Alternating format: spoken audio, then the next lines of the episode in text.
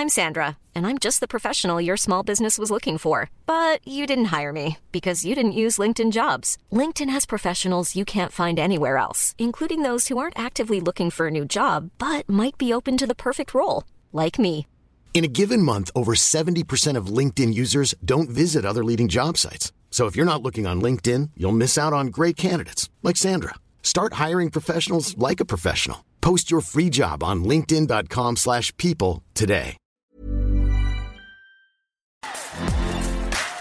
Bonjour à toutes et à tous, c'est Bart et je suis ravi de vous accueillir pour ce nouvel épisode du podcast Extraterrien, le podcast qui interviewe des sportifs hors du commun. Le but de ce podcast est de vous partager leurs secrets, leur vie et d'en apprendre beaucoup plus sur eux afin d'en tirer un maximum de conseils. Donc si vous aimez le sport, l'aventure, le développement personnel ou que vous aimez simplement vous inspirer de personnalités remarquables, alors ce podcast est fait pour vous. Juste avant de commencer, j'ai quelques messages à vous faire passer. Si c'est la première fois que vous écoutez le podcast, je vous remercie d'être arrivé jusqu'ici. D'ailleurs, je vous recommande l'épisode avec Mathieu Torder qui a traversé l'Antarctique à seulement 27 ans. D'autre part, si vous ne le savez pas, j'ai beaucoup d'ambition avec ce podcast et je souhaite aller chercher des sportifs de plus en plus incroyables. Et j'aimerais vraiment interviewer vos sportifs préférés. Sachez que l'un des meilleurs moyens de les convaincre de participer, c'est notamment de leur montrer que vous êtes nombreux à adorer le podcast sur les réseaux sociaux et sur les notes iTunes. Donc si ce n'est pas encore fait, allez mettre une note sur Apple Podcast ou iTunes, c'est vraiment ce qui m'aide le plus à inciter des sportifs connus à venir témoigner. Si vous écoutez plutôt sur Spotify, vous pouvez très facilement le partager en story sur Instagram, taguez-moi et je vous repartagerai. J'en profite donc pour vous rappeler le nom du compte Instagram, c'est extraterrien.podcast. Suivez-le et vous y retrouverez les coulisses du podcast. C'est aussi un excellent moyen de me faire vos retours et de me suggérer des invités. Enfin, j'ai aussi créé une newsletter que vous pouvez retrouver très facilement dans Google en tapant extraterrien newsletter. C'est le premier lien qui remonte. J'y partage des bons plans santé, matériel, préparation mentale, des livres, des documentaires qui m'ont beaucoup inspiré. Allez, je ne vous embête pas plus et je laisse place à mon invité du jour. Salut Clarisse. Bah écoute, je suis vraiment ravi de te, recevoir sur le podcast aujourd'hui. C'est alors c'est un un contexte un peu particulier puisqu'on est en période de confinement. Euh, et puis on s'est loupé euh, lors de ton précédent passage à, Paris. Mais en tout cas on va essayer de faire un super euh, épisode. Et ben comme tu le sais sur sur le podcast la tradition c'est un petit peu de, de, savoir quel est ton premier souvenir de sport. Pas forcément ton premier souvenir mais peut-être peut-être ton premier souvenir de course ou tout simplement ton premier souvenir de dans la cour de récréation alors, mon premier souvenir, bah oui, effectivement, de sport, je pense qu'il est dans la cour de récréation. Euh... Ah, j'en ai, j'en ai plein, en fait, des souvenirs de... Si, en fait, je me souviens très bien de mon premier souvenir de sport. J'étais en petite section de maternelle et on faisait euh, des espèces de parcours d'acrobatie dans la salle de gymnastique. Et, euh, et je me souviens euh, d'avoir eu l'impression de sauter de très très haut depuis un plot et euh, d'être, euh, je me croyais un peu comme James Bond. Et euh, quelques temps plus tard, j'ai eu l'occasion de revoir cette salle de gymnastique et j'ai rien trouvé de vraiment très très haut. et moi, je pense que c'est mon premier souvenir de sport. Après, les souvenirs de sport, effectivement, ils commencent beaucoup dans la cour de récré avec des, des chats d'Elidélo, comme on appelait ça.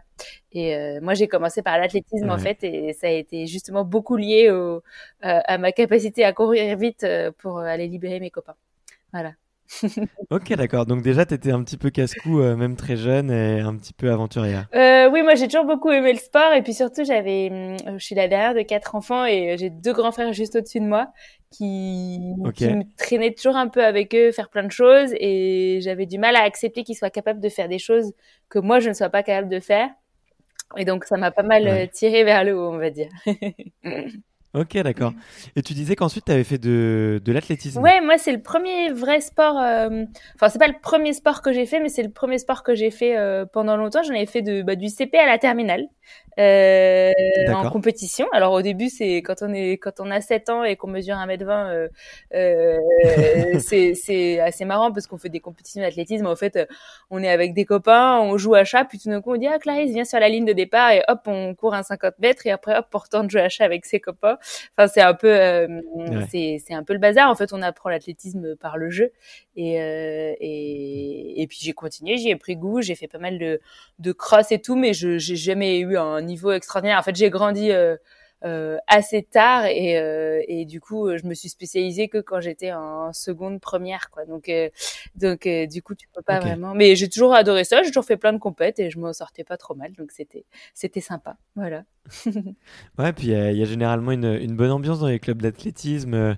alors peut-être un peu moins au départ des crosses, où l'ambiance est un petit peu plus tendue et un petit peu plus sèche, mais en tout cas dans les clubs il y a toujours une super ambiance. Donc pour les enfants c'est ouais, ouais, génial pour, pour, grandir. C'est sûr que c'était top. Je, je, je, me suis fait plein de copains et tout. Après c'est vrai que j'ai découvert le sport, le sport d'équipe. en fait j'ai fait du rugby après en universitaire et je me suis ah, dit, je me suis dit, mais enfin, l'athlétisme c'était génial, mais je me suis quand même fait chier à faire un sport quand même pas hyper fun. pendant dix ans alors que alors que hum, alors que il y a quand même des sports plus plus plus funky quoi voilà ouais. Ben, c'est marrant parce que j'ai eu le même, euh, le même symptôme que toi. J'ai fait euh, moi du judo et après j'ai fait euh, du tennis à haut niveau. J'ai fait en, sport-études. Et quand j'ai découvert le rugby aussi en universitaire, et eh ben je me suis dit mais qu'est-ce que pourquoi j'ai perdu mon temps dans des sports où, tu es tout seul, où, tu te sens frustré alors que tu peux jouer avec des copains et, et, te rouler dans la boue. Après, ce que je trouve chouette avec l'athlétisme, c'est que tu vois aujourd'hui encore, voilà, j'ai eu des soucis de genoux et tout. Enfin bref, on s'en fout, mais je peux encore aller, enfin voilà, aller courir et je trouve que le fait de pouvoir quand même faire une activité seule, euh, hyper euh, régénératrice comme ça, c'est quand même, c'est quand même chouette. Mais bon, c'est sûr que c'est pas aussi funky qu'un sport collectif. ouais, c'est sûr. Et non, et puis en plus, euh, l'athlétisme a quand même le l'énorme avantage de créer des, des capacités cardio-respiratoires sur le long terme que, que, tu gardes parce que quand on a fait pendant plusieurs années jeune, je pense que c'est des choses que tu gardes à vie. D'ailleurs, toi, est-ce qu'aujourd'hui, sur ton aujourd'hui, quand tu quand tu vas naviguer, euh, est-ce que c'est, j'imagine que c'est un, critère hyper important, la le, le, cardio, parce qu'il y a des moments où ça, ça monte bien, non? Ouais, ouais, ouais. Bah, c'est un peu particulier le, la course au large en fait parce que euh, on est amené, euh, c'est très très, en fait, ça dure longtemps, donc on est amené à faire des efforts très intenses pendant, par exemple, une demi-heure ou une heure, et puis après on fait plus grand chose pendant une ou deux heures, et puis hop à froid, hop on repart faire un gros effort. Donc c'est très très irrégulier, et oui avoir une bonne capacité cardio, c'est important. Après, euh, il faut surtout euh, c'est pas un sport où il y a que le physique qui joue parce que sinon d'ailleurs il y aurait pas il y aurait pas autant de femmes euh, capables de assez bien figurer quoi. Parce que parce que sinon ce serait enfin voilà. S'il y avait que le physique qui jouait on serait tout le temps dernière quoi. Bon, tu as, mentionné plein de sujets que j'ai envie d'aborder un petit peu plus tard, mais pour euh, essayer de garder un petit peu le fil chronologique, comment est-ce que tu as découvert la course au large et la voile? Alors moi, moi, je suis issue d'une euh, famille parisienne. J'ai grandi, je suis née et j'ai grandi en région parisienne. Et euh, mes grands, mes deux, enfin mes grands-parents du côté de ma mère et mon père habitaient au bord de l'eau. Donc j'ai toujours eu la chance d'aller en vacances au bord de, en bord de mer, dans le Morbihan pour d'un côté et euh, mes autres grands-parents ils étaient du côté des îles anglo-normandes à Jersey et euh, et donc j'ai découvert un peu la mer et les bateaux comme ça, mais on faisait pas grand chose. Enfin, on n'avait pas de bateau de famille. Euh, on faisait juste des stages de dériveurs avec mes cousins ou des petites choses comme ça. Enfin, c'était pas très intensif, mais on allait toujours voir les bateaux au port, rêver, dire ah j'aurais celui-ci ou des choses comme ça. Et, et en fait j'ai découvert la course. Enfin, on va dire l'habitable en compétition, donc des un peu plus gros bateaux en course euh, lors d'une régate qui s'appelle le Trophée des lycées, qui est ouvert à tous les lycées euh, de France. Alors euh, c'est essentiellement quand même des lycées côtiers, mais on trouve aussi des lycées bah, de région parisienne ou d'ailleurs. Et donc bah, nous, moi j'étais dans un équipage 100% féminin et bon, on n'a pas été très très solide, mais ça m'a fait découvrir la régate et j'ai adoré ça. c'était une toute petite régate, tout petit budget, mais c'était c'était euh, c'était vraiment chouette. Et euh, après moi je suis partie en prépa, donc là forcément ça a fait euh, une petite pause, on va dire du côté des activités extrascolaires. Mais quand je suis arrivée en école, moi j'ai fait une école de commerce, et ben il y avait pas mal de possibilités pour faire de la voile et notamment pas mal de régates étudiantes. Et, et c'est vrai que les régates étudiantes, bah, ça a une image un peu rigolote et tout, mais mine de rien, il y a pas mal de, de skippers pro aussi qui, qui bossent sur ces régates-là. Enfin, il y a pas mal de passerelles entre le monde amateur en fait et le monde professionnel. Et ça m'a permis de bah, de découvrir plein de choses. Et en fait, quand t'es hyper, euh, quand t'as envie et que tu dis un peu oui à tout, euh, on te propose un convoyage, enfin, euh, on te propose de, de, ramener un bateau d'un point A d'un point B. Enfin, et en fait, comme ça, j'ai découvert, j'ai découvert le bateau, la régate. J'ai pu pratiquer de plus en plus, apprendre de plus en plus de choses. Et plus tu rencontres du monde, plus plus on te propose des choses. Enfin voilà. Et petit à petit, j'ai vraiment plus, plus plus naviguer. Et jusqu'au moment où j'ai rencontré mon conjoint, euh, Tanguy Le Turquet, qui lui est mhm. skipper professionnel. Lui, c'est son métier. Il a une formation de skipper pro, donc il a des brevets, des brevets d'État. Et lui, il m'a fait découvrir pour le coup, enfin, donc lui, il a baigné un peu dans le monde pour le coup de la voile depuis sa plus tendre enfance. Il habitait même sur un bateau avec sa, avec sa famille. Et, lui, il m'a fait découvrir la course au large à proprement parler. La course au large, c'est un petit peu différent de tout ce que j'avais vécu jusqu'à présent. Moi, je faisais des, des courses où, où, on allait naviguer le matin et on revenait le soir. Et euh, la course au large, le concept, c'est que tu vas naviguer pendant sur un grand parcours euh, au large euh, et tu pars pour plusieurs nuits, plusieurs jours jusqu'à faire des trains atlantiques, des tours du monde et tout ça. Et, euh, et lui, il m'a vraiment fait découvrir cet univers-là. au début, je me, je, je, me, comment dire, je me disais pas ah bah moi aussi je vais faire ça. Puis petit à petit, petit à petit, c'est c'est venu comme quelque chose de concret dans ma tête. Voilà.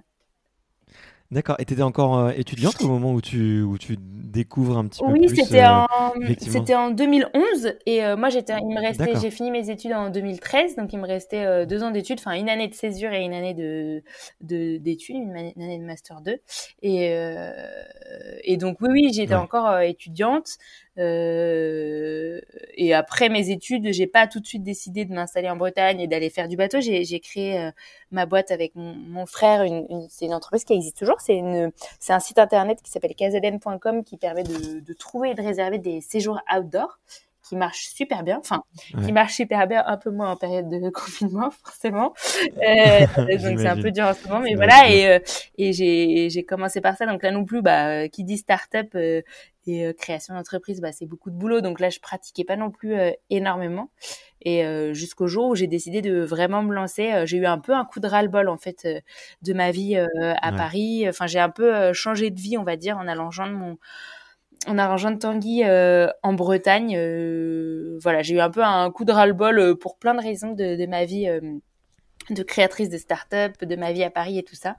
Et, et, et là, j'ai décidé de me lancer quelques semaines, mois après être venue m'installer en Bretagne, de me lancer moi-même dans mon propre projet de course au large et, euh, et a commencé par une course euh, qui s'appelle la Mini Transat, qui est une atlantique en solitaire sur des petits bateaux de 6 mètres 50 euh, et qui a la particularité d'être un peu ouvert à enfin qui est vraiment une entrée vers le monde de la course large professionnelle pour pas mal d'amateurs et, euh, et qui est surtout comme c'est des petits bateaux de 6 mètres 50 avec aucun moyen de communication à bord, enfin avec des moyens assez limités, avec des budgets raisonnables on va dire pour un amateur et pour quelque chose qui se vit un peu comme bah, comme le rêve d'une vie, quoi. Donc voilà, là je vais vite, hein, mais. Euh, Chérie, t'es au téléphone? Pour euh, comment j'ai atterri là-dedans. Ah, ah je, t'ai perdu. Alors là, je suis toute seule. J'ai perdu Barthélémy. T'es en vidéo? Tu peux couper, s'il te plaît? D'accord. Allô? Ah, zut, zut, zut. Ah, ça y est, je te retrouve. Ah, c'est bon, ok. Tu pourras couper ou c'est galère? Ouais, bien sûr, bien sûr, bien sûr, je vais le faire. Tu m'as eu jusqu'à la fin de mon histoire ou, il faut que je recommence? Ouais, normalement, en fait, normalement, c'est bon parce que si tu veux, le. Euh, ah oui, il enregistre euh, En fait, tout est enregistré ah en local. Toi, C'est pour ça qu'il faut laisser quelques minutes après, une fois que c'est enregistré, pour que ça puisse euh, rebondir. D'accord, ça marche. Euh, mais écoute, euh, écoute, génial. Euh, franchement, c'est une super belle histoire. Moi, je voulais te demander, tu avais un petit peu une, une sécurité financière où tu commences quand, quand tu as quitté ta boîte et que tu, tu partais? Est-ce que c'était, euh, est-ce que tu as pris un risque un peu financièrement, j'imagine aussi? Bah oui, j'ai pris un risque financier parce que à titre personnel, j'avais pas de revenus et j'avais pas de chômage non plus en tant que créatrice d'entreprise.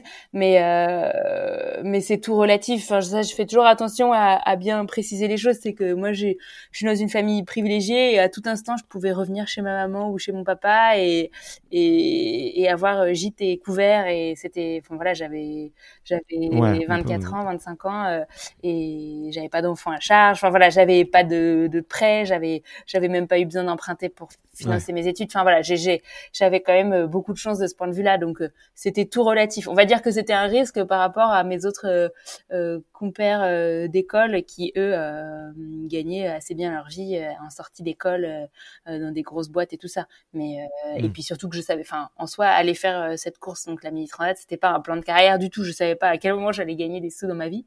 Donc voilà, mais c'était tout relatif on va dire. Ok, d'accord. Euh, bah, écoute, génial. En tout cas, je voulais juste recroiser un petit peu avec effectivement le, la voile euh, étudiante, euh, parce que c'est un, univers que je connais euh, pour avoir fait la Speedofine et la, CCE, pour, ne, pour ne pas les citer. C'est sûr que c'est vraiment des, des moments que j'encourage à faire aux jeunes étudiants, parce que c'est il y a une émulsion incroyable. Ils côtoient des, des skippers pro, parce qu'il y, a l'obligation d'avoir un skipper pro sur le, sur le bateau. et il y a, y a une ambiance, pas sur la CCE, je crois, mais sur le, sur le Speedofine, peut-être, je sais pas, j'ai jamais fait. Mais euh... enfin bref, peu importe. Mais oui, il y a plein de skippers pro. ouais, il y a, y a, beaucoup de, y a beaucoup de skippers pro et, euh, et, en tout cas, il y a une superbe ambiance et ça permet de vraiment de découvrir euh, ce sport d'une manière, euh, d'une manière, je trouve agréable et mm. douce en tout cas quand, quand, quand, on est jeune. Donc mm. quelque chose que j'enregistre à faire, mais que j'encourage à faire, pardon. mais du coup, je voulais, je voulais un petit peu rebondir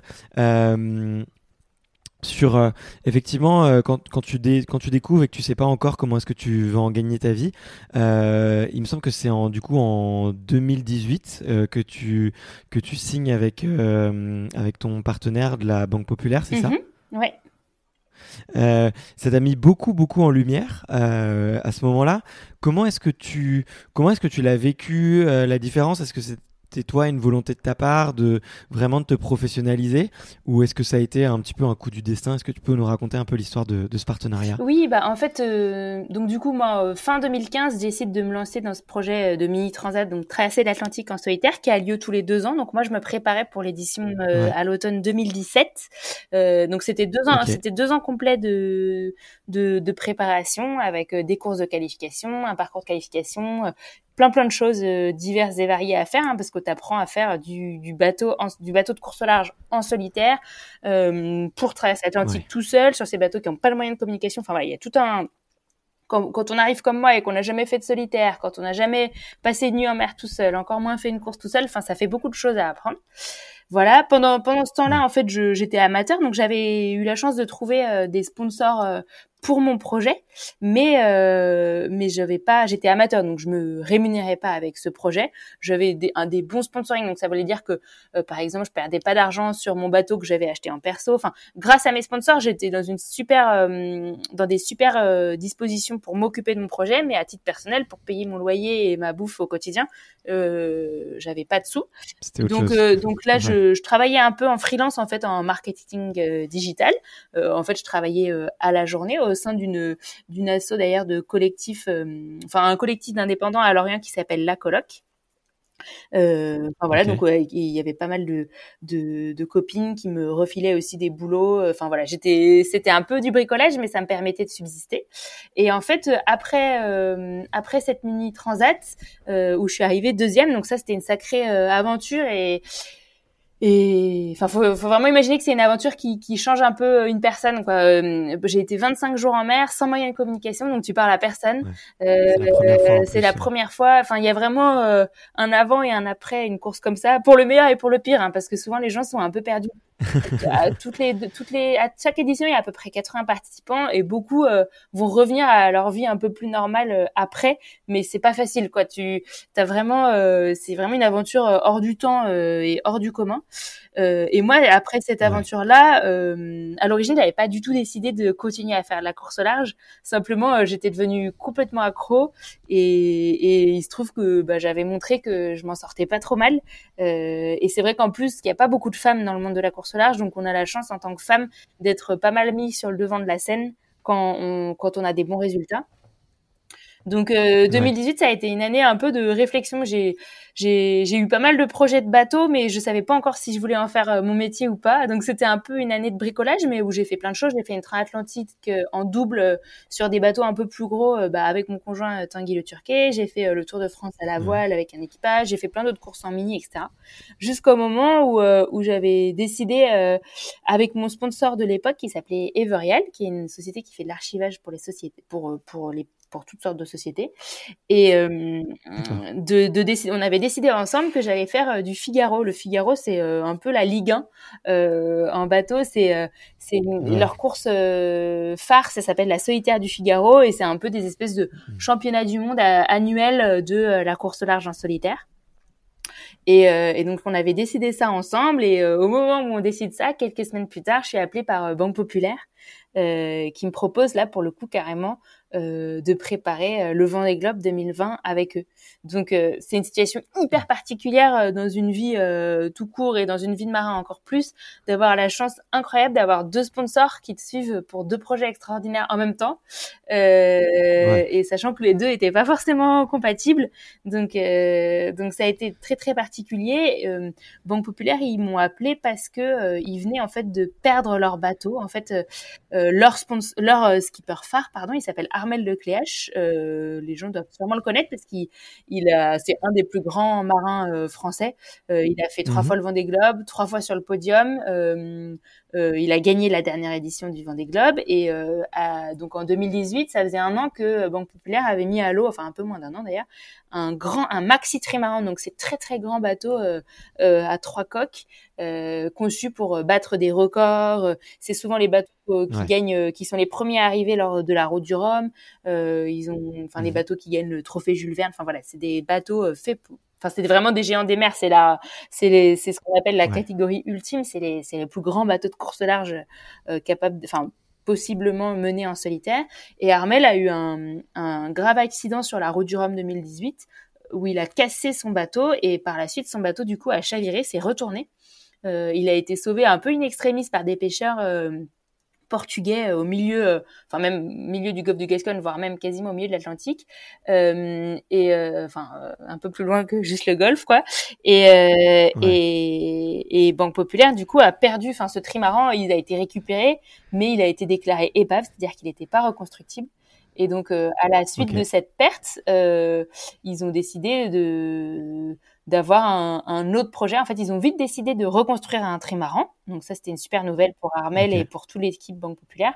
Mais ils ont voulu quand même, euh, pendant la construction de ce trimaran, continuer à avoir euh, un bateau, un grand bateau Banque Populaire euh, qui naviguerait sur des grandes courses larges. Et c'est comme ça qu'ils m'ont proposé de faire le Vendée Globe avec eux. Enfin voilà, donc là, c'est, c'est en fait ce qui est complètement fou, c'est que c'est une somme d'événements euh, complètement indépendants de ma volonté et qui, qui sont arrivés jusqu'à moi jusqu'à un moment où euh, le directeur du team euh, m'a proposé de faire le Vendée Globe avec eux. Et là, pour moi, c'était une énorme surprise parce que parce que moi, ça faisait que que trois ans, même pas que je faisais de la course au large, et et j'aurais pu citer des dizaines de marins qui potentiellement méritaient plus d'avoir une opportunité comme celle-ci ou et, et, et, voilà, mais donc on en a beaucoup discuté ensemble et, euh, et euh, ils m'ont expliqué aussi pourquoi ils m'avaient choisi, enfin voilà, pour plein de raisons. Et, euh, et j'ai mis un peu de temps pendant quelques jours, quelques semaines à réfléchir avec pas mal d'insomnie avant de leur dire oui. Et, voilà comment je me suis retrouvée à me lancer dans, dans ce projet-là. Ah, génial, génial. Bah, tu as récupéré un bateau, euh, comme tu l'as dit, un, un bateau qui a, qui a, tout gagné. Euh, ça donne pas un peu la pression de prendre la barre d'une coque aussi euh, auréolée? Euh, Bah si, c'est moi. Alors moi, mon bateau, il a donc les, les bateaux du Vendée Globe, c'est des bateaux de 18 mètres. On appelle ça des IMOCA. C'est une classe de bateaux particulière. Euh, ils, ils répondent tous à, à, une jauge particulière. Tous les bateaux du Vendée Globe, ils sont pareils. C'est des monocoques de 18 mètres, mais qui ont, enfin, qui sont pareils. Ils, ils, sont de même type, mais par contre, après, ils sont tous prototypes, donc ils sont tous un peu différents. Et moi, mon bateau, il a été mis à l'eau euh, en 2010. Euh, pour un pour un certain garçon que vous connaissez aussi sûrement qui s'appelle François Gabard qui a connu euh, qui a gagné le Vendée Globe en 2012 euh, avec ce bateau. Euh, ce bateau, il a aussi gagné deux fois la route du Rhum avec avec François Gabard et avec ensuite Paul Meillat qui a eu le bateau après après François. Et, et voilà. Et ensuite, il est aux mains de Clarisse Kremer. Donc forcément, euh, c'est sacrée histoire. C'est intimidant. euh, il a toujours été euh, entre les mains de personnes capables de l'utiliser au top de son potentiel. Donc, euh, donc forcément, ça met un petit peu la pression. Après, euh, aujourd'hui, enfin voilà, les bateaux de course au large sont des bateaux qui évoluent tout le temps, tout le temps, tout le temps. Donc d'une certaine façon, un bateau qui a près de 10 ans comme le mien, il, il, ressemble plus beaucoup à ce qu'il y avait avant. Il, bah il est, si si, il, il a, il ressemble un petit peu, mais c'est surtout, il a maintenant, il est un petit peu dépassé. Enfin comment dire, il est, il est pas du tout dépassé. Moi, j'adore mon bateau, il est parfait pour mon projet, il est génial, mais euh, il est moins performant que les tout nouveaux bateaux qui ont été construits ces dernières années. Et du coup, euh, euh, mon bateau, de, on va dire techniquement, ne me met pas sur le devant de la scène. C'est-à-dire que c'est pas un bateau qui peut gagner le Vendée Globe. Euh, il n'est pas assez performant. Mais moi, ça me va très bien parce que par contre, c'est un bateau qui a été très fiabilisé. Euh, il a été très étudié sous toutes les coutures pendant les nombreuses années pendant lesquelles il a navigué. Il a été optimisé euh, euh, par des par des personnes hyper talentueuses, etc. Donc, il est il est au top du top pour moi. Mais euh, donc oui, le palmarès de ce bateau me donne la pression et en même temps, c'est un bateau qui est un peu plus euh, à mon image, on va dire que les tout derniers bateaux de dernière génération, qui sont aujourd'hui des bateaux euh, qui ont ce qu'on appelle des foils, donc en fait, ce sont des plans porteurs, ouais. euh, un peu comme des ailes d'avion qui vont dans l'eau et qui font que les bateaux actuels, euh, les nouveaux bateaux du Vendée Globe, sont des bateaux qui volent quasiment. Et, euh, et ouais, ils touchent plus l'eau presque. Alors, ils touchent toujours un petit peu l'eau, mais quasiment. Enfin, il y a des moments où ils, ils, ils, vont à des vitesses qui sont faramineuses et ça devient vraiment des engins de guerre, quoi. Et, et, et, et là, on se pose même la question de savoir jusqu'à quel point l'humain va tenir, va réussir à tenir psychologiquement pendant. Faut imaginer que les premiers, a priori, ils vont mettre un peu plus de 70 jours à arriver euh, à faire le tour du monde pendant ce Vendée Globe. Il faut tenir 70 ouais. jours sur une machine qui est sur le fil du rasoir en permanence. Et, euh, et, et, et, donc là, c'est un autre, c'est un autre sujet. Moi, j'ai un bateau qui a ce qu'on appelle des dérives droites. Donc c'est pas un bateau qui vole, c'est un bateau qui qui qui, qui va vite. Il hein, n'y a pas de souci. Mais, mais qui est un peu plus, euh, qui est un peu plus euh, un peu plus classique, qui ressemble un peu plus à ce qu'on se fait de l'image d'un bateau et, euh, et, et, et, qui est un peu plus rassurant. Voilà. ouais.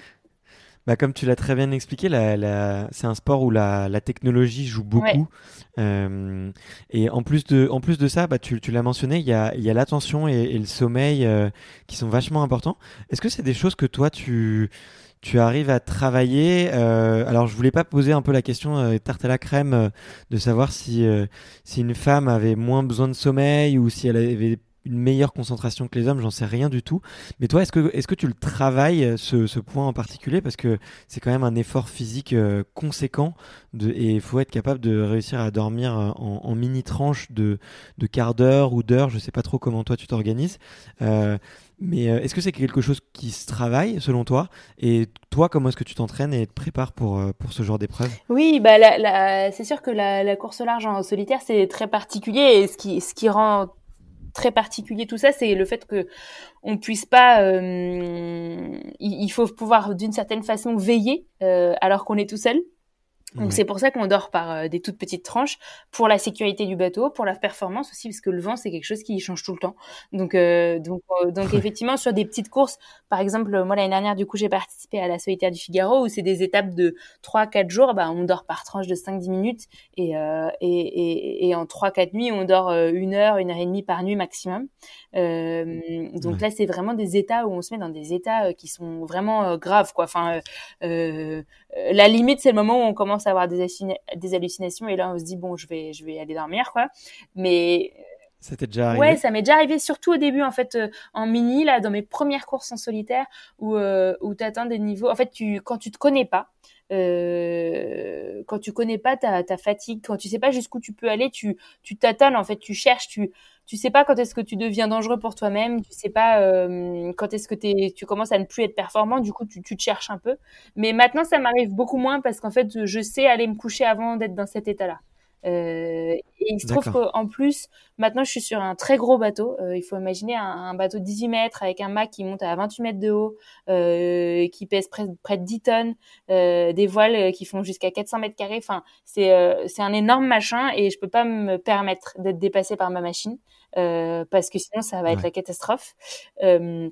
du coup, on dort quand même plus que par exemple sur une course comme je viens d'expliquer la, la, solitaire du Figaro. Donc on va on va être amené en fonction des, des endroits à dormir par tranche de une demi-heure, de une heure, mais on va faire en sorte de dormir, euh, sauf cas exceptionnel où vraiment il y a un souci ou, ou une période où on ne peut pas faire autrement, mais on va dormir 4, 5, 6 heures par nuit quand même. Parce que sinon on tient pas déjà on tient pas tout un Vendée Globe. On tient pas trois mois. On tient pas euh, même une transatlantique de 15 jours en dormant moins de 4 heures par nuit. C'est pas possible. Donc euh, donc euh, donc on dort quand même un petit peu. Et, et toute cette partie là alors oui ça se travaille sur le côté lâcher prise. En fait ce qui est plus dur c'est il y a un bateau qui avance à toute allure euh, avec des éléments qu'on ne maîtrise pas. Il peut se passer n'importe quoi à n'importe quel moment et il faut aller dormir avec personne qui surveille la et avec personne qui surveille la machine.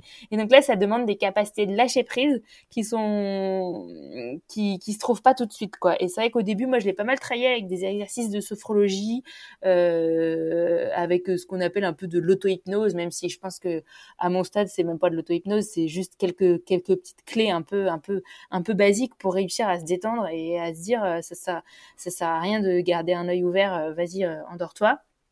Voilà, donc ça travaille un peu. C'est un nom qui fait un petit peu peur. Voilà, mais, mais, mais, mais, mais, mais, la course là c'est quand même avant tout un sport d'expérience et avant d'être allé naviguer, euh, avant de se rendre compte de tout ça, on peut pas vraiment euh, euh, travailler cet aspect-là. Et plus on navigue, plus on se connaît, plus on va y arriver. Et donc, euh, par exemple, on nous pose souvent la question est-ce que juste avant une course, vous dormez par tranche de 10 minutes ou d'une heure? Bah non, on part euh, le plus reposé possible en ayant fait des plus grosses nuits possibles. Et, après, une fois, en fait. Mm. Quand on est en mer, il faut imaginer qu'on est quasiment une autre personne. Notre mental est hyper différent. Et, et, et mm. c'est ce mental-là qui va prendre le relais. Et donc, c'est quasiment impossible de s'entraîner à dormir par tranche de 10 minutes, un quart d'heure quand on est à terre. Quoi. Euh, on, on, est vraiment euh, dans un, dans un état un peu, euh, un peu second, un peu différent quand on est au large. Quoi. Voilà. Tu serais capable de, de, mettre des mots un peu sur, ce, sur ce, cette personnalité que tu es quand tu, quand tu concours? Oui, bah, après, bon, bien évidemment, je suis toujours la même personne, mais en fait, il faut imaginer que. Euh, euh, alors, moi, en ce qui me concerne, c'est. Euh, il y a deux choses qui prennent le relais en fonction des, des moments. au sens large, c'est cette espèce de sentiment d'avoir un objectif ultra précis. donc, d'être. par exemple, ça va être celui de, de traverser l'Atlantique et tu te dis, bah, il n'y a rien qui va m'en empêcher. ou celui de faire le tour du monde où tu dis bah moi mon objectif c'est de faire le tour du monde. Et à chaque instant même tu vois là aujourd'hui pour aller faire une séance de sport euh, si je dois faire euh, la, euh, la, la 35e pompe et bah la 35e pompe j'y arriverai que parce que je suis en train de penser à cet objectif là et, et, et, donc ça, c'est une espèce de, de, de, de, de projet, d'objectif chevillé au corps qui fait que tu retrouves, tu trouves des ressources au fond de toi que, que tu trouverais absolument pas si tu, si tu n'avais pas cet objectif-là.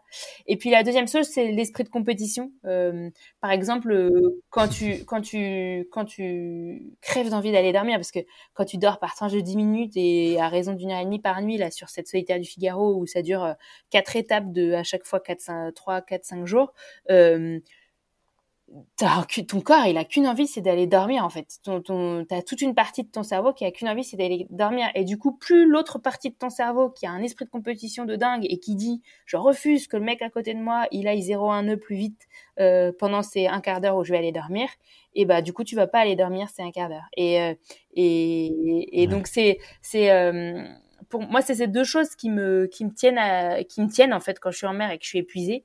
Euh, et donc c'est un côté un peu guerrier, un peu sauvage, un peu euh, un peu euh, euh, c'est ouais, c'est de la ténacité et du un peu d'orgueil aussi, tu vois, tu veux pas que les autres soient meilleurs que toi. Enfin, tu vois, il y a il y a il y a il y, a, y a plein de choses, il y a une espèce de cocktail un peu explosif qui fait que tu tiens. Et et, et c'est assez fascinant d'ailleurs de voir à quel point euh, on peut aller au-delà de nos capacités physiques. Parce que moi à terre je suis quelqu'un qui dort énormément qui adore le confort qui adore prendre une douche chaude qui aime bien bien manger alors qu'en mer c'est tout l'inverse quoi. Et, euh, et c'est assez euh, c'est assez amusant de voir à quel point le fait d'avoir un objectif précis nous nous permet de d'aller chercher des choses au plus profond de nous quoi Ouais. Mais c'est dingue parce qu'en plus, tu, tu vois pas euh, l'adversaire dans le blanc des yeux, tu vois. C'est pas comme un, combat de boxe ou un match de rugby où tu le vois devant. Tu dois l'imaginer. Donc, c'est vraiment aussi un, un combat contre, contre soi-même. Tu fais un petit peu de, de préparation mentale ou de ou d'exercice un petit peu de, motivation, que ce soit sur terre ou, sur mer? Ouais, alors moi je fais un, je fais un, j'ai une, j'ai une coach mentale, mais qui est plus, elle, elle est coach en entreprise. Elle m'aide plus, on va dire, à gérer mes faiblesses ou mes fragilités de caractère euh, de terrienne, euh, mais qui peuvent aussi se retrouver, mais qui peuvent aussi se retrouver euh, en mer. Enfin, ça me permet de, de, de, partir en mer sans me laisser, sans jamais laisser euh, de, de, prise aux problèmes de terrien en fait. Enfin, en gros, en gros, c'est ça. Après, c'est vrai que là, euh, j'étais censée commencer une préparation mentale euh, euh en vue du Vendée dans, dans, un objectif plus sportif. Mhm.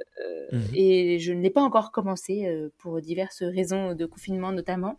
c'est vrai que pour une pour les objectifs que j'ai, j'ai pas tant de préparation mentale que ça. Mais comment dire, la course là, c'est un c'est ça dure longtemps. Enfin, on est pendant plusieurs jours, euh, plusieurs semaines, et donc là peut-être plusieurs mois confrontés à soi-même. Et, euh, ouais. et c'est vrai que moi, par contre, je lis pas mal de de livres sur des sportifs, sur euh, des livres de psychologie positive, des choses comme ça, parce qu'en fait, on, on comment dire, c'est hyper empirique euh, comme euh, préparation mentale, quoi. En fait, de toute façon, euh, tu t'es confronté à, tes défauts, t'es confronté à tes, à tes coups de nerfs, t'es confronté à tes trucs en, et, et, peut-être que moi, peut-être que je me trompe. En fait, c'est sûrement parce que je l'ai jamais fait que je dis ça, mais mais j'ai l'impression qu'en quelques heures de discussion avec quelqu'un qui n'est pas avec moi sur l'eau, euh, euh, j'arriverai pas à lui expliquer tout ce qui me passe par la tête quand je suis en mer, quoi.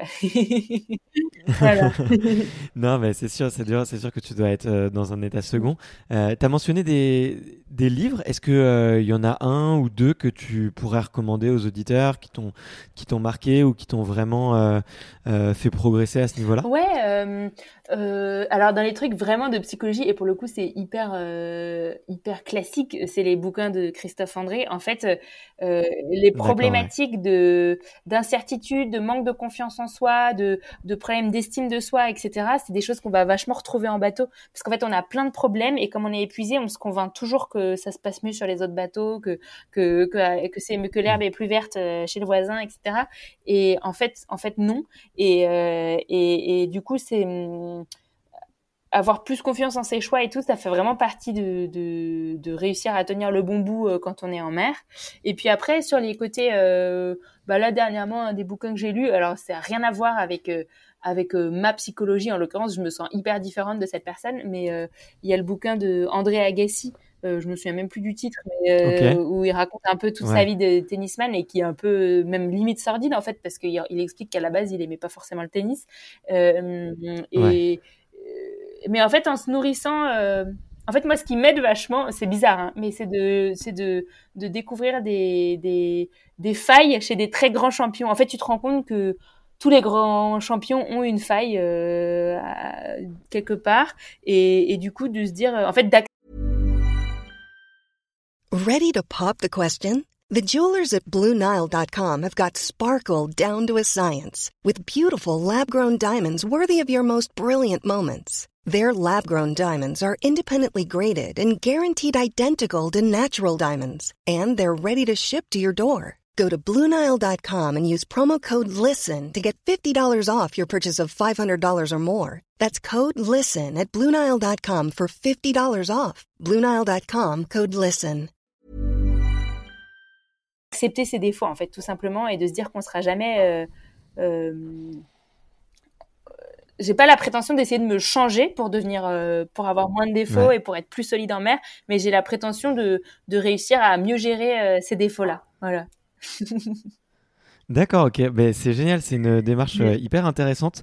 en tout cas, c'est vrai que le, le, livre d'André Agassi, on en a beaucoup parlé, donc il est dans il est dans ma bibliothèque là, juste en face de mes yeux au ah moment où je te parle. il est assez fascinant.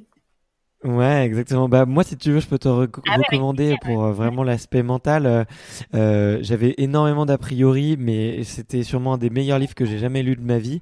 Ça s'appelle Total Recall. C'est la biographie, l'autobiographie de Arnold Schwarzenegger. Euh, et, et, finalement, c'est un, un homme qui a énormément de qui a, repoussé ses barrières mentales euh, au plus loin et qui a réussi en fait à transposer ses compétences de la musculation, qui a réussi à les transposer euh, au business euh, dans l'immobilier et ensuite qui a réussi à le transposer pour devenir acteur et ensuite encore les transposer pour devenir un homme politique. Donc voilà, moi j'ai je, je, recommande ce livre énormément et, et mais et voilà. Et euh, je voulais rebondir sur un sujet que tu as abordé tout à l'heure parce que euh, tu, tu l'as mentionné, as mentionné euh, plusieurs fois Armel et après tu as aussi parlé de d'expérience sur un mhm. bateau et j'ai vu que pour la dernière Transac Jacques Vabre en 2019 vous avez vous étiez ensemble et qu'on que il était un petit peu ton coach et ton mentor et je voulais savoir un petit peu quel était Comment cette paire avait été créée? Alors, tu avais effectivement raconté que lui, c'était un ancien skipper euh, euh, avec le même partenaire que toi. Euh, mais est-ce que c'est quelque chose qui s'est un peu imposé? Est-ce que ça s'est fait naturellement? Et aujourd'hui, quelle est la relation que vous avez tous les deux? Et qu'est-ce que ça qu'est-ce que t'en tires Oui, alors c'est beaucoup plus que un ancien skipper du même sponsor. C'était le skipper historique, bah là, enfin en ce moment en tout cas, du de Banque Populaire. Et ils sont en train de reconstruire un grand trimaran pour lui euh, qui sera à l'eau euh, dans un an à peu près. Euh, donc donc j'ai pas la prétention de lui prendre sa place. Attention. non mais c'est important parce qu'il faut il faut le dire quand même. Et et, et non en fait bah ça s'est fait un peu par la force des choses hein, pour être complètement transparente. On on s'est pas choisi. on a été comme j'ai été un peu rajoutée dans cette équipe Banque Populaire pour ce projet Vendée Globe. Euh, il a été décidé, comme Armel bah, était dans l'attente euh, de la construction de son trimaran. Alors, il n'était pas oisif du tout, hein, pour autant. Hein. il a fait du Figaro, il a fait plein d'autres choses, mais euh, il a été décidé qu'on ferait la donc la Transat Jacques Vabre ensemble à l'automne dernier. donc la Transat Jacques Vabre, c'est une course en double entre Le Havre en France et Salvador de Bahia au Brésil. Voilà, et dans le cadre de la préparation de cette Transat Jacques Vabre, on a passé pas mal de temps ensemble à naviguer, et ça a été un peu mon, premier formateur, on va dire, sur l'IMOCA. Et ça, c'est une chance extraordinaire parce que Armel, donc comme je disais tout à l'heure, il a une expérience énorme sur ces bateaux-là, et il a pu me montrer mmh. comment utiliser ce bateau-là au top de ses capacités. Et en plus, on a fait une super place. Donc, comme je disais tout à l'heure, on a un bateau qui est pas de toute dernière génération et qui n'était pas censé euh, euh, enfin qui est, qui est pas qui est plus capable de faire un podium sur des courses comme ça. Et on a terminé sixième euh, sur 27 bateaux au départ de la Trajagam. Donc c'était une super performance. Et, et voilà. Mais mais en gros donc on s'est pas du tout choisi. Et même à titre personnel à titre humain on se connaissait pas du tout. Donc on s'est retrouvé sur ce projet comme ça avec avec comme objectif de passer 15 jours en mer que tous les deux sans même se connaître. Donc ça c'est assez particulier euh, en plus, c'est vrai que hum, Armel, s'il avait dû faire une course en mode performance, eh bien, il aurait jamais choisi euh, un marin comme moi parce que moi, j'étais euh, relativement bisu et novice sur ce bateau, donc donc forcément, il n'était pas enfin il m'aurait pas choisi moi. Et et en plus on est assez on est assez on est assez différents. Moi je suis assez bah comme tu le vois volubile assez bavarde et tout. J'ai tendance à, à dire un peu ce que je ressens à, beaucoup partager mes sensations et mes sentiments. Euh, tandis que lui, il est un peu, un peu plus euh, euh, réservé, un peu moins, un peu moins bavard. Et en même temps, et en plus, il est pas du tout, il est au milieu de sa carrière en fait. Enfin, il a encore plein d'aventures devant lui, donc c'est un peu particulier d'être dans ce côté pédago et professeur, alors que lui-même est encore à fond actif en tant que marin, voilà. Donc ça a été tout un tas de petits défis, et mais en fait ça s'est assez bien passé. En fait, on était tellement différents que hum, que bah, enfin en tout cas de mon point de vue ça s'est super bien passé parce que parce que y avait pas y avait jamais un mot de travers à bord. Euh, il y avait jamais une phrase de trop.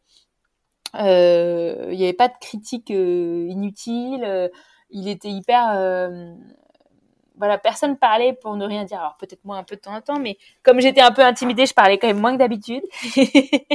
et, euh, et voilà, il... non non, c'était c'était euh, c'était c'était bien, euh, mais il a pas vraiment par contre du coup comme on se connaît un petit peu moins humainement et que lui il est encore euh, à fond euh, dans ses projets bateau de son côté, il y a un petit peu moins ce côté mentor. C'est vraiment ça a été mon professeur pendant six mois. Euh, mais c'est un peu moins, c'est plus le gérant du team Banque Populaire aujourd'hui qui est euh, mon mentor pour gérer mon projet Vendée Globe. Mais par contre, Armel est toujours là dès que j'ai une question sur la gestion du projet et sur comment ça se passe en mer. D'accord, ok. Ok. Et euh, en tout cas, c'est hyper intéressant euh, de, de, voir un petit peu. Et toi, euh, c'était, tu penses que c'était un passage euh, obligatoire pour euh, accélérer ta connaissance, d'avoir quelqu'un qui soit à tes, à tes côtés et qui puisse, euh, qui puisse t'apprendre? Est-ce que, est-ce qu'il y a eu un avant et un après? Bah, en fait, je sais pas si c'était obligatoire, mais il faut quand même imaginer que le projet était assez rapide. Euh, là, il est encore raccourci par euh, cet aspect euh, du confinement, mais il, il, fallait qu'en moins de deux ans, je sois capable d'être sur la ligne de départ du Vendée Globe sur ces bateaux-là. Alors, je parlais, je partais pas du tout de zéro, hein, mais, mais, mais sur ces bateaux-là, je partais de zéro. Et je pense que j'y serai. Enfin, je sais pas si je vais y arriver. Hein. Je suis pas encore sur la ligne de départ et encore moins sur la ligne d'arrivée. Mais mais hum, il n'y a jamais une seule façon de faire en course au large et dans le sport en général, je pense. Donc euh, potentiellement, j'y serais arrivé différemment sans Armel, mais on va dire que là, c'était plus ou moins la situation idéale. On peut difficilement rêver mieux que d'être drivé par euh, le plus grand champion dans cette catégorie-là. Euh, en plus, quelqu'un d'hyper rigoureux, euh, qui sait donner ses techniques et qui sait expliquer pourquoi il fait ci ou il fait ça. Tu sais pas quelqu'un. Alors, bien évidemment, il travaille aussi au feeling, mais il a quand même toute une partie hyper rationnelle dans sa façon de d'agir. Donc, il peut te, te transmettre ses réflexions. on va dire que je je vois pas trop d'autres situations dans lesquelles en si peu de temps j'aurais pu apprendre autant. Voilà. Parce qu'ensuite, en fait, à, l'issue de, de la Transat Jacques Vabre, j'ai euh, ramené, euh, dans l'idée de bah, d'apprendre et de me qualifier pour le Vendée Globe, j'ai ramené le bateau en solitaire euh, depuis le Brésil jusque jusqu'à jusqu'à mhm. Lorient. Donc en fait, euh, quelques quelques, j'ai commencé à faire de ce bateau-là euh, courant juillet et et début novembre, euh, je repartais euh, toute seule euh, pour une traversée de l'Atlantique en solitaire, quoi. Donc, donc c'était quand même un apprentissage rapide. Après, c'était un mode très différent de ce qu'on a pu faire en course en double avec Armel. C'était un mode beaucoup plus sécure, à faire les choses plus lentement et, et, et, à se mettre moins dans le rouge, quoi. Mais, mais, mais c'est vrai que j'étais quand même hyper fière de pouvoir ramener le bateau et je sais pas si j'aurais appris autant de choses déjà toute seule sans coach, euh, très certainement que non, et avec un autre marin, je sais pas. D'accord, ok. Bon, génial. Euh, le temps avance pas mal et il y avait un sujet que, qui, était qui est sûrement un un peu incontournable euh, avec toi, euh, c'était le, le, comment bien le formuler, peut-être la féminité dans, dans la mhm. voile. euh, je voulais, alors je voulais pas te poser des questions car tarte à la crème, mais tu vois, j'étais quand même un petit peu curieux de, de savoir ta perception des choses et peut-être que avant, pour que les, les, auditeurs se rendent bien compte, parce que je sais que beaucoup d'auditeurs sont ne sont pas forcément des voileux et plutôt dans l'univers de la course à pied par exemple ou du trail, mhm.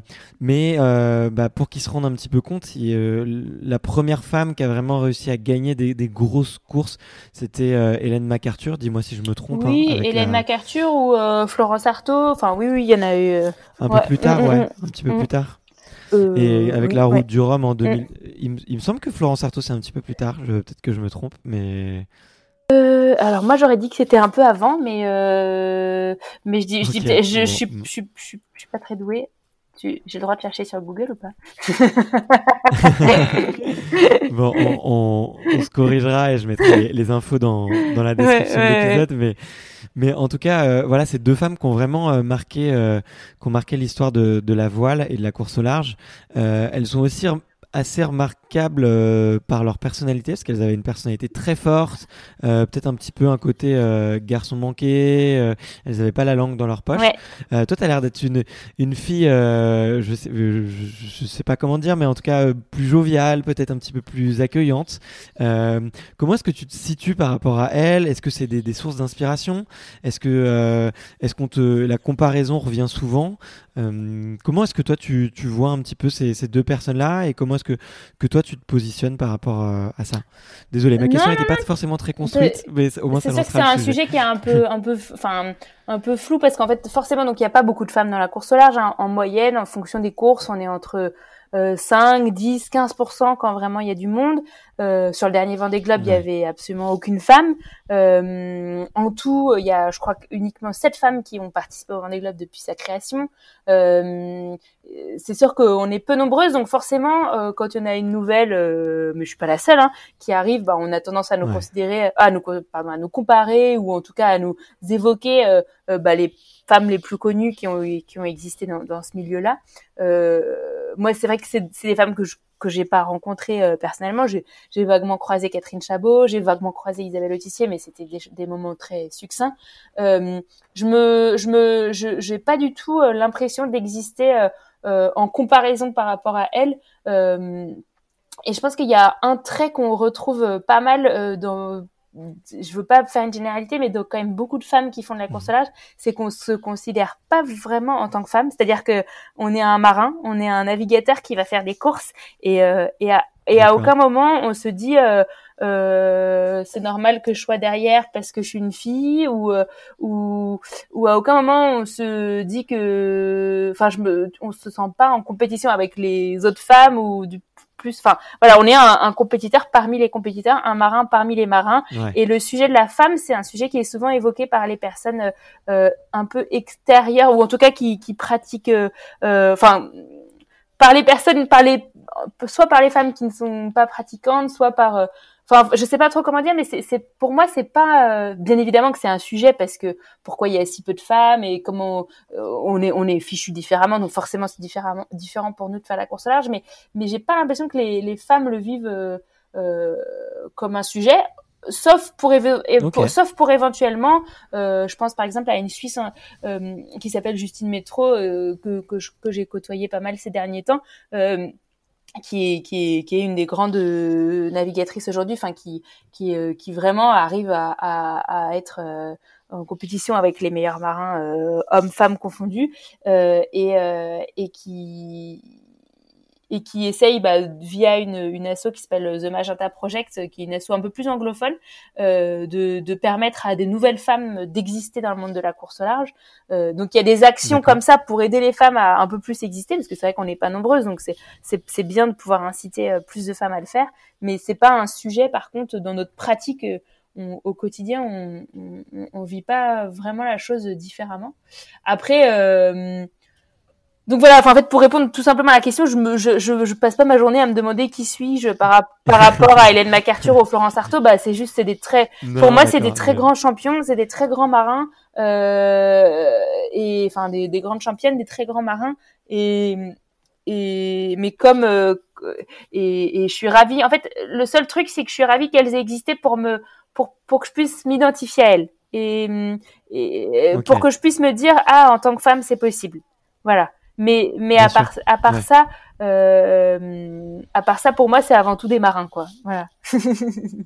et puis après bah oui au quotidien on est on est moins forte physiquement mais on on, on essaie de enfin voilà il y a des choses pour lesquelles pour nous c'est plus dur physiquement parce qu'on a voilà on peut faire tout ce qu'on veut on n'aura jamais autant de muscles ce sera toujours un peu différent. Mais on essaye de compenser peut-être qu'on a d'autres atouts franchement je, je, serais incapable de faire des généralités. Il y en a qui disent qu'on est plus euh, euh, qu'est-ce qu'on dit qu'on est plus réfléchi, euh, moins. Enfin, franchement, j'en sais rien du tout. Euh, je, je suis pas, je suis pas sûre qu'on puisse faire des généralités comme ça. Toujours est-il qu'il n'y a pas un seul type de très grand marin.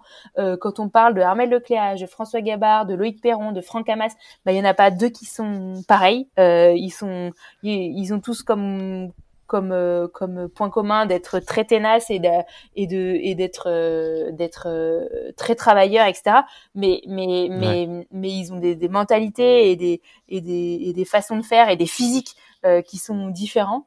Donc et, et c'est pareil pour les femmes. Enfin je veux dire donc donc donc voilà je je, je je suis toujours un peu nulle pour répondre à cette question parce qu'en fait j'ai pas de j'ai pas de non, mais c'était génial ta réponse elle est parfaite. j'ai pas de j'ai pas de point de vue euh... peut-être que peut-être que je devrais plus en faire un cheval de bataille hein, j'en sais rien mais je pour l'instant je vis la voile euh, comme ça. Et puis après je le partage parce que j'aime partager ça. Je suis volubile parce que je suis volubile dans la vie et et du coup voilà mais mais comme il y a il y a des hommes qui sont bavards, des hommes qui ne sont pas bavards, et, et voilà, enfin, il y a, y a, y a de tout, quoi.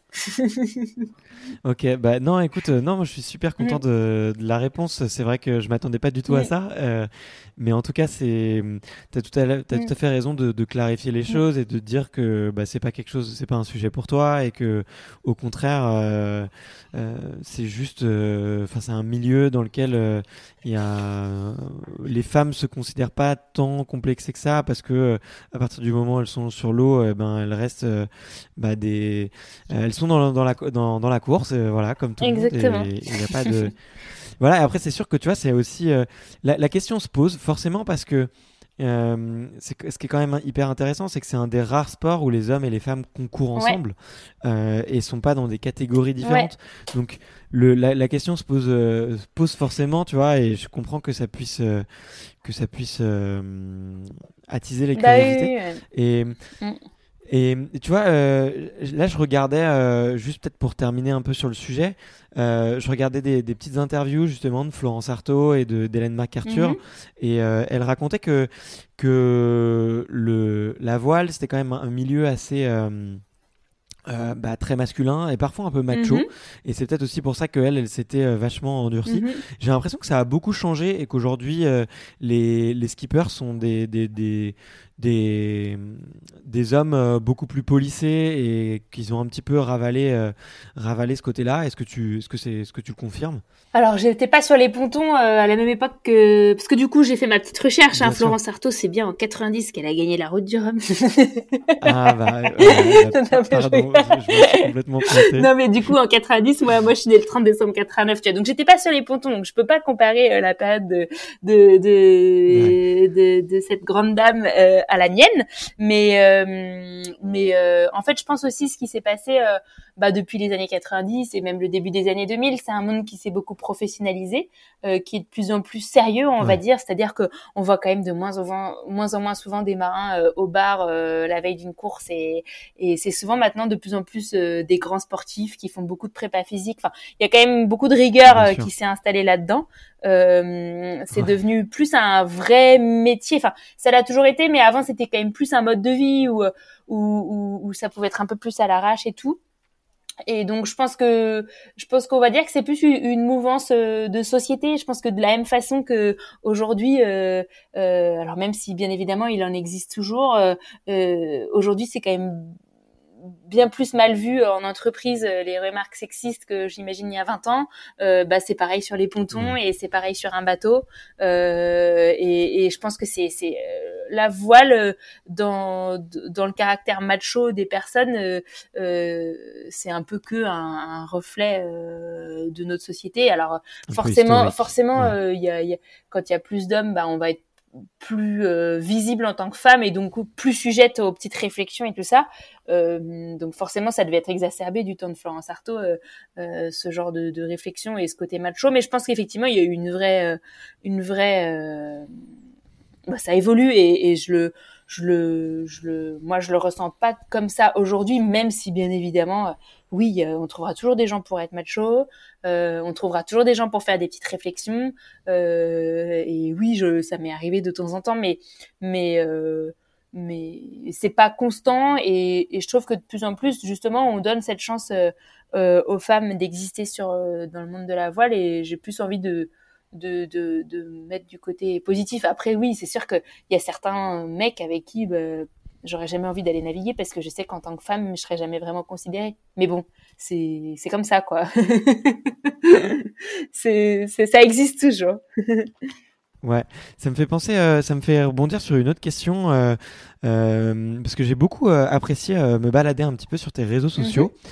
Et tu vois, j'ai en faisant un petit peu mes recherches, en regardant un petit peu d'autres marins, c'est vrai que il y a hum, le fait que tu sois un petit peu plus jeune et le fait, alors je, je pense pas que c'est un rapport du tout au genre, mais que tu que apportes un petit peu un vent de fraîcheur en tout cas sur sur ce milieu-là. Tu vois, moi j'ai trouvé tes, tes réseaux sociaux une stratégie hyper intéressante parce que tu fais du, du vlogging presque, mhm. où tu tu t'embarques ta caméra ou téléphone sur, euh, sur le bateau. Euh, euh, d'où ça t'est venu un peu cette volonté de, de de mettre un petit peu de communication euh, autour de ce que tu fais et d'embarquer un petit peu euh, tes fans euh, avec toi durant tes courses et durant tes, durant tes régates Et eh ben, au début, c'était vraiment parce qu'au tout début, ce qui m'a permis de trouver des sponsors, c'était une série de vidéos qu'on a faites avec une amie qui s'appelle Anne-Laure enfin Anne-Laure Gainé maintenant, où on avait contacté une entreprise qui s'appelle Michel Augustin. Enfin, en fait, au tout début, mon projet bateau a été très lié à des projets, à des, à des, à des projets vidéo. Et, euh, et donc après, quand je partais en mer, euh, je prenais forcément euh, ma, ma caméra pour raconter un peu ce que je vivais. Enfin, on va dire qu'il y avait, il y a eu tout assez assez vite la, la, naissance d'une petite communauté. Hein, je peux être prétentieuse, mais qui, qui me suivait et, et euh, auprès de laquelle je me sentais un peu euh, euh, pas dans l'obligation parce que je le faisais avec plaisir, mais voilà, il fallait que je participe, que je partage un peu mes aventures.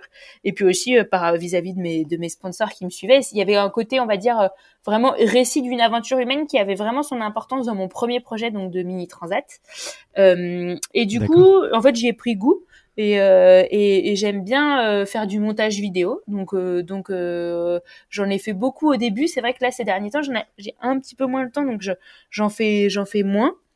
Mais en fait, je le fais vraiment parce que j'ai envie et parce que j'aime bien raconter un peu ma vie, comme tu peux le voir. Et, et du coup, et du coup, je, je me je, ça vient assez naturellement. Il n'y a pas vraiment une stratégie derrière tout ça, si ce n'est celle d'essayer de partager euh, le plus fidèlement possible euh, ce que je ressens en mer euh, et même partager un peu les coups durs, ce qui parfois me fait me joue des tours parce que par exemple à l'été dernier, quand j'ai découvert l'Imocam, donc mon bateau du, du Vendée Globe, j'étais pas mal malade, j'avais pas mal de problèmes de, de mal de mer, mais ce qui arrive en fait très souvent aux marins quand sur ces gros bateaux-là, parce qu'ils sont assez, assez particuliers en termes de mouvement. Et, euh, et donc j'ai commencé à partager ça par exemple sur un post sur les réseaux sociaux en disant bah dis donc euh, je suis pas au vent de la bouée euh, ça va être ça va être dur quoi. J'en chie un peu mais bon ça ça, ça va venir. Et, et du coup tout de suite hop t'as plein de journalistes qui disent ah il y a une fille qui a le mal de mer elle va jamais arriver etc et alors qu'en fait je suis pas du tout la seule mais simplement bah comme j'en parle et comme j'explique et bah et bah forcément on, on m'a attaché cette étiquette. Et pendant plusieurs mois après à chaque question d'un journaliste et alors il paraît que vous faites vous avez le mal de mer comment vous faites? Et en fait comme comme 70% des marins enfin je veux dire et euh, et euh, enfin voilà, donc donc non, l'idée c'est, j'ai pas vraiment de stratégie, c'est essayer de partager. Après, parfois ça me pompe un peu l'air, je le fais un petit peu moins. Parfois j'ai envie, je le fais plus. Enfin, j'essaye de j'essaye de rester le plus authentique possible, mais ce qui est ce qui est pas toujours euh, facile, hein, parce que forcément il y a l'image, il y a l'idée que se font les gens. Enfin, j'essaye de j'essaye de de partager parce que je trouve que c'est important de de montrer. Euh, j'aime bien essayer de montrer les petits côtés un peu absurdes de notre milieu, les petits les petits moments que les gens se seraient pas forcément imaginés. Et puis parfois, tout simplement, ça m'occupe et ça me fait marrer quand je suis en mer de parler à ma caméra. Quoi. Voilà. Bon, en tout cas, j'encourage vraiment les, les, auditeurs à suivre euh, euh, notamment ta page Facebook Clarisse sur l'Atlantique parce que Bah tu vois, euh, moi j'ai appris plein de choses, tu vois, en baladant un peu dessus, j'ai appris plein de choses sur la voile. Euh, il y a un ton un peu décontracté, un peu euh, un peu sympa, et c'est vrai que tu vois la voile avait, c'est quand même, il faut faut pas se le cacher, il y a un petit côté un peu mystique, tu vois, et un peu secret où on sait pas trop ce qui se passe sur l'eau, on sait pas trop ce que vous faites en dehors de de, de, de vos régates. c'est un, un, cercle un peu privé des fois, on a l'impression. Et et toi, tu as réussi un petit peu à l'ouvrir, je trouve, avec beaucoup de beaucoup de sourires déjà et beaucoup de bonne énergie. Donc, euh, euh, c'était vraiment avec plaisir que, que, bah, que j'ai commencé à suivre tes aventures et, que j'ai pu me balader un peu sur euh, ton contenu. Bah, donc, bravo, parce que c'est du, c'est du, c'est du super beau, du super beau travail. Gentil. et on, on, arrive un petit peu à la fin. J'ai des questions un petit peu qui reviennent, qui sont des questions un petit peu proposées par les auditeurs et qui sont un petit peu des, des questions que tu peux répondre un peu du, du, tac au tac ou de manière un petit peu plus approfondie si tu le mhm. souhaites. Euh, la, la, première, c'est de savoir c'est quoi une bonne journée pour toi Une bonne journée Une bonne journée, euh, c'est une journée où j'ai connu euh, le plus possible de moments de joie. Voilà. Génial. Eh ben, c'est une, excellente réponse. Ça me va tout à fait. Mais ça peut être euh, boire une bonne tasse de thé, euh, rigoler avec euh, un voisin. Enfin voilà, ça peut être des moments de joie très simples. voilà, bah, très bien. Et qu'est-ce que tu fais quand tu n'es pas sur mer? Alors moi, du coup, je pense que si j'avais un métier où je faisais pas trop de moments en mer, je passerais ma vie à essayer d'aller dans l'eau, faire du bateau, etc.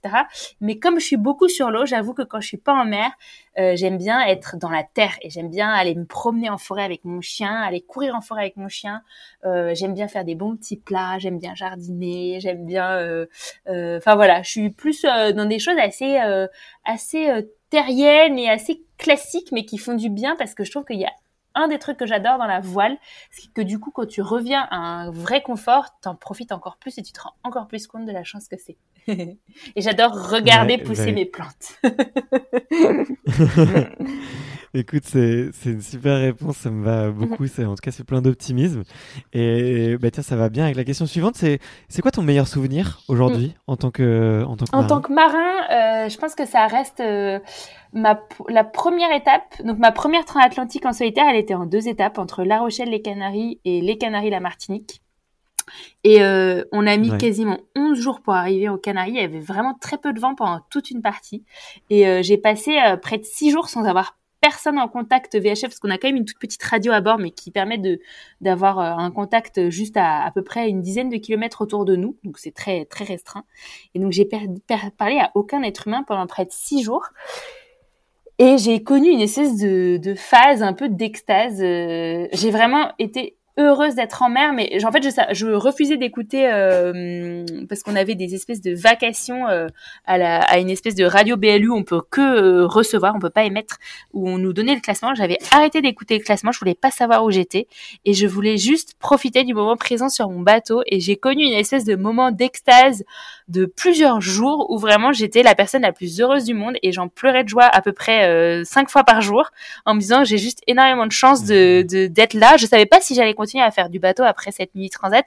J'étais juste trop émerveillée et trop pleine de gratitude de vivre euh, ce moment de en mer. Et c'est vrai que quand je suis arrivée euh, à terre, euh, à l'issue de cette première étape, ben, j'avais que un mot à la bouche. C'était c'était juste merci d'avoir organisé une si belle course. j'étais juste trop heureuse et franchement j'étais à deux doigts de pas m'arrêter aux Canaries. J'avais juste envie de continuer et de et de et de. Enfin voilà, c'était vraiment un moment d'extase comme on n'en vit pas souvent, pas tout le temps en mer parce que comme on est en mode compète et en mode bah comme c'est quand même assez difficile physiquement et psychologiquement, parfois on se met dans des états un peu durs et, euh, et c'est pas tout le temps l'extase. Et là, ça l'a été, donc euh, c'est un très très beau souvenir. Voilà. D'accord. Bah, merci de nous l'avoir partagé. En tout cas, c'était euh, très chouette. Moi, je me suis plongé avec toi quelques secondes. C'était, ça avait l'air cool. tu, te, tu te vois comment dans 10 ans? Eh ben, ça c'est mon grand souci dans la vie, c'est que je, je ne sais pas. c'est vrai que ce qui est chouette, c'est que moi, dans, dans, ma vie, je me suis toujours permis de rêver et ça m'a emmené dans des chouettes endroits. Donc, euh, je vais me continuer de me permettre de, de rêver et, euh, et peut-être que je serai euh, sur un beau bateau sur les îles Marquises ou sur les îles Salomon en voyage avec ma famille ou un truc comme ça. Ça ou alors, ou alors il y a un autre rêve que j'ai et c'est vrai qu'aujourd'hui c'est un, un de mes petits regrets dans mon quotidien de sportif qui parfois peut être un peu égoïste parce qu'on est très centré sur nos projets à nous, parce qu'on n'a pas beaucoup de temps pour euh, penser aux autres et du coup, je sais pas encore lequel, mais avoir trouvé peut-être un peut-être que je continuerai à faire de la course au large, j'en sais rien, mais sinon avoir trouvé un, un métier euh, où, où je suis peut-être un peu plus utile pour les autres euh, au quotidien. Voilà. Mais je sais pas encore lequel. D'accord. ok on suivra tout ça. Est-ce qu'il y a des, qu'il y a encore des, des, choses qui te font peur? Oui, plein. Euh, ouais, euh, ah.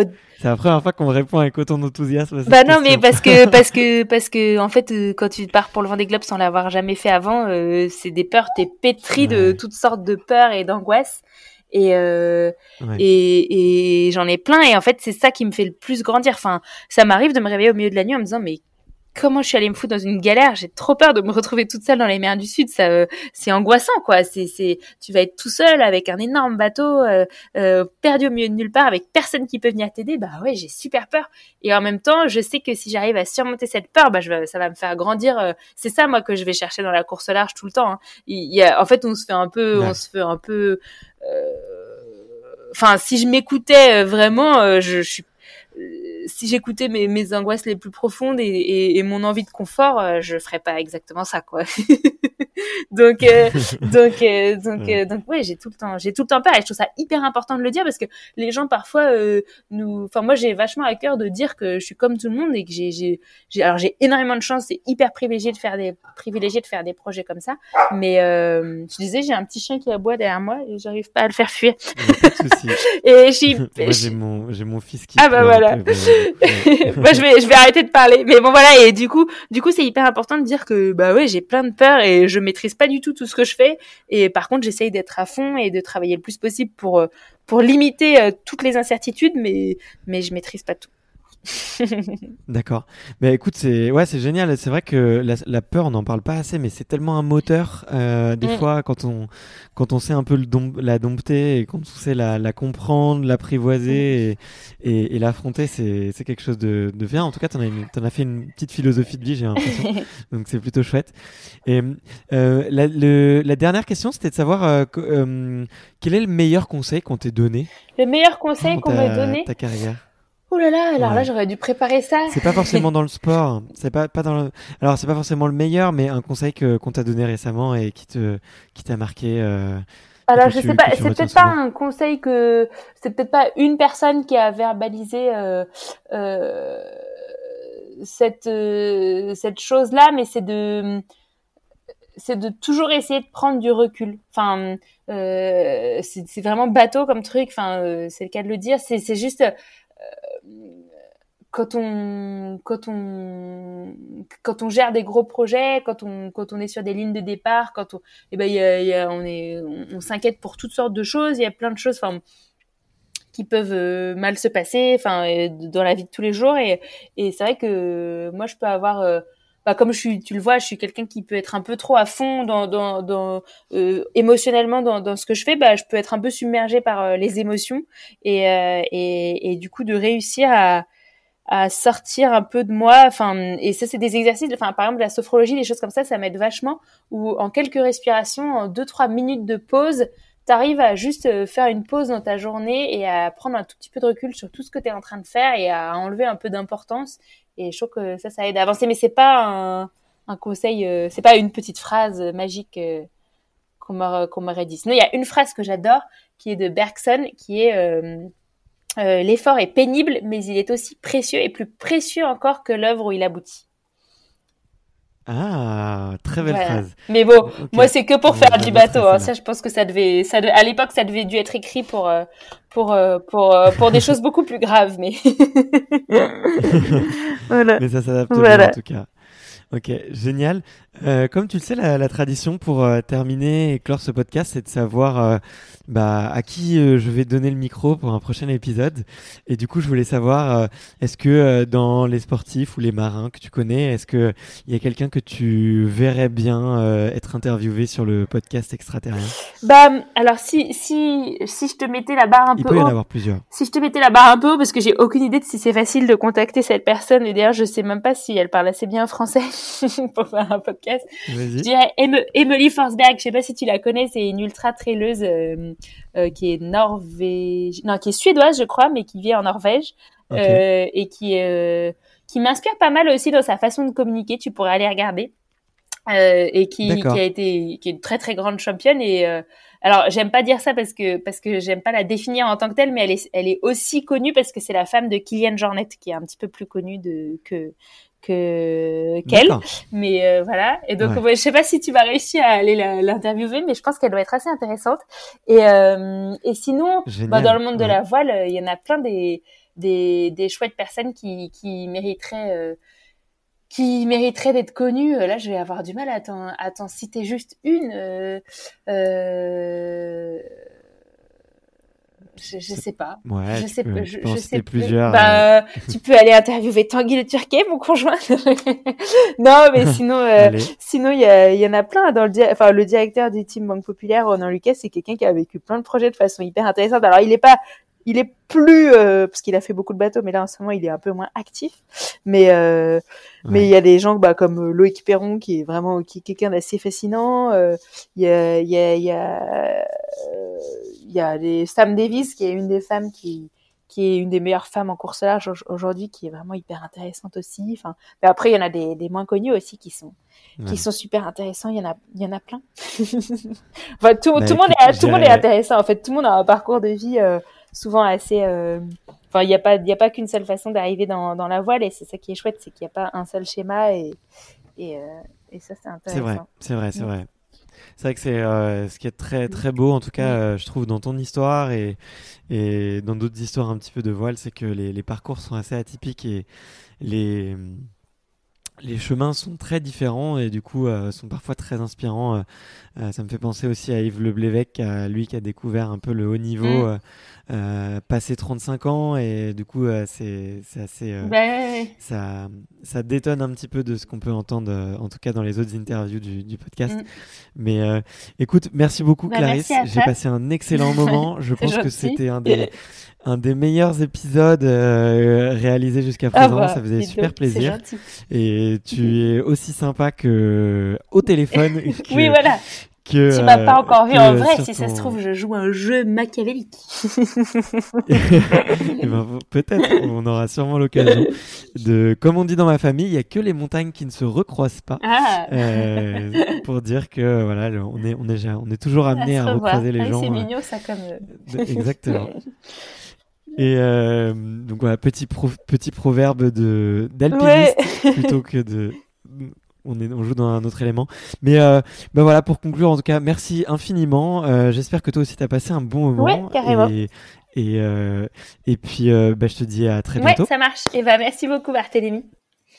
Merci d'avoir écouté cet épisode jusqu'au bout. Si vous êtes encore là, c'est sûrement que l'épisode vous a plu. Donc n'hésitez pas à le faire savoir autour de vous et à vous abonner pour ne louper aucun épisode. J'ai mis tous les liens dans la description, donc n'hésitez pas à y jeter un coup d'œil. Et sinon, moi je vous dis à la semaine prochaine pour une prochaine interview. Ciao